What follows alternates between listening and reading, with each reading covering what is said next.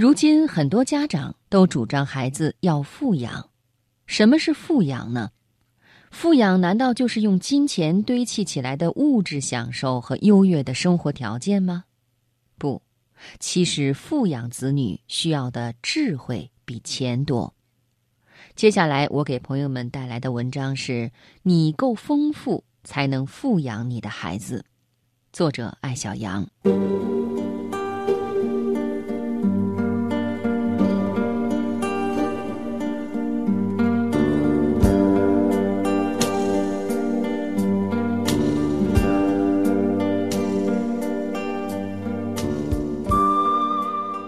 我一直主张孩子要富养，但我并不同意要先富才能富养。富养的好处在民国名媛身上体现得淋漓尽致。上海永安公司四小姐郭婉莹是典型富养的女儿。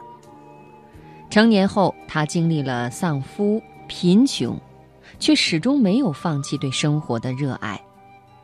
九十二岁高龄的他，依然一个人兴致勃勃地活着，既不麻烦子女，也不抱怨生活。他说：“要是子女们想来照顾我，这是因为他们的爱，而不是他们的责任。”这样的亲子观念放在今天都是既正确又先进的。郭婉莹小时候过着锦衣玉食的生活，是传统意义的富养。他的孩子童年却是生活在贫困交加中，这时候才显出富养的功力。郭家四小姐用铝锅在煤球炉上做出彼得堡风味的蛋糕，从农场回家的路上，顺手采一束小野花插进家里的玻璃瓶，从农场给孩子带回一只小鸡做玩具，孩子高兴得不得了。这种富养是与金钱无关的，对于生活品质的追求，只要用心而不需要花太多钱。这个世界既不公平又公平，清风玉露、朗月飞花，是不需要花钱就能欣赏到的。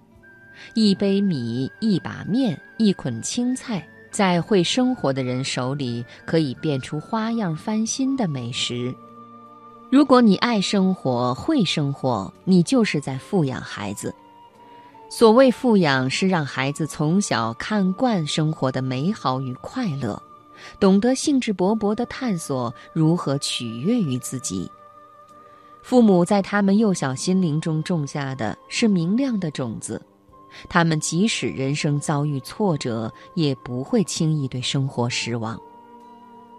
与郭婉莹同时代的民国女性罗一凤，是康有为的外孙女。她回忆小时候被母亲康同璧带到颐和园野餐。那个时候家境富裕，母亲边烤香喷喷的吐司边说：“以后如果没有烤炉，就算用铁丝与煤炉，也一样能烤出好吃的吐司。”这就是富养。不是向孩子炫耀万元烤箱的功能，而是告诉他们，春天要一家人外出野餐，食物要自己动手做。至于用什么样的炉子烤面包，并不重要。富养的不是金钱观念，而是人生态度，尽自己最大可能对自己好，享受有品位的生活。有钱只是带来更多的选择。没钱也不能落败。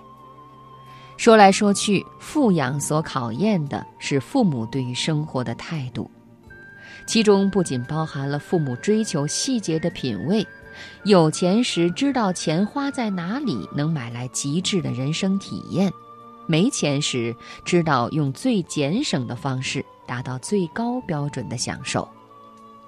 富养子女需要的智慧比钱多。一对经常抱怨、情绪易失控的父母，即使给孩子金山银山，也谈不上富养。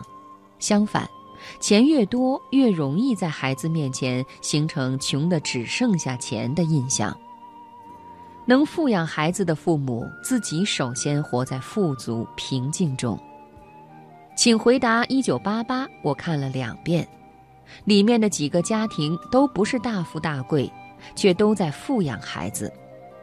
印象最深的是围棋天才阿泽，阿泽母亲早逝，父亲却从不在他面前表现对生活的抱怨，即使儿子参加最重要的比赛，他也云淡风轻，好像根本没有输赢这回事。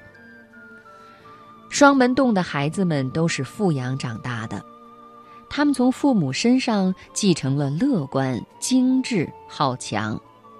当他们成年，会记得一个寒冷的冬天，街坊四邻全体出动，为小女孩珍珠做了一个美丽的冰人。虽然冰人最后化成水，大家的爱与热却留在了那年的冬季。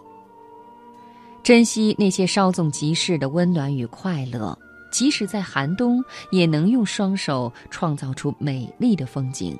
这就是富养。富养养的是一个人的满足感与安全感。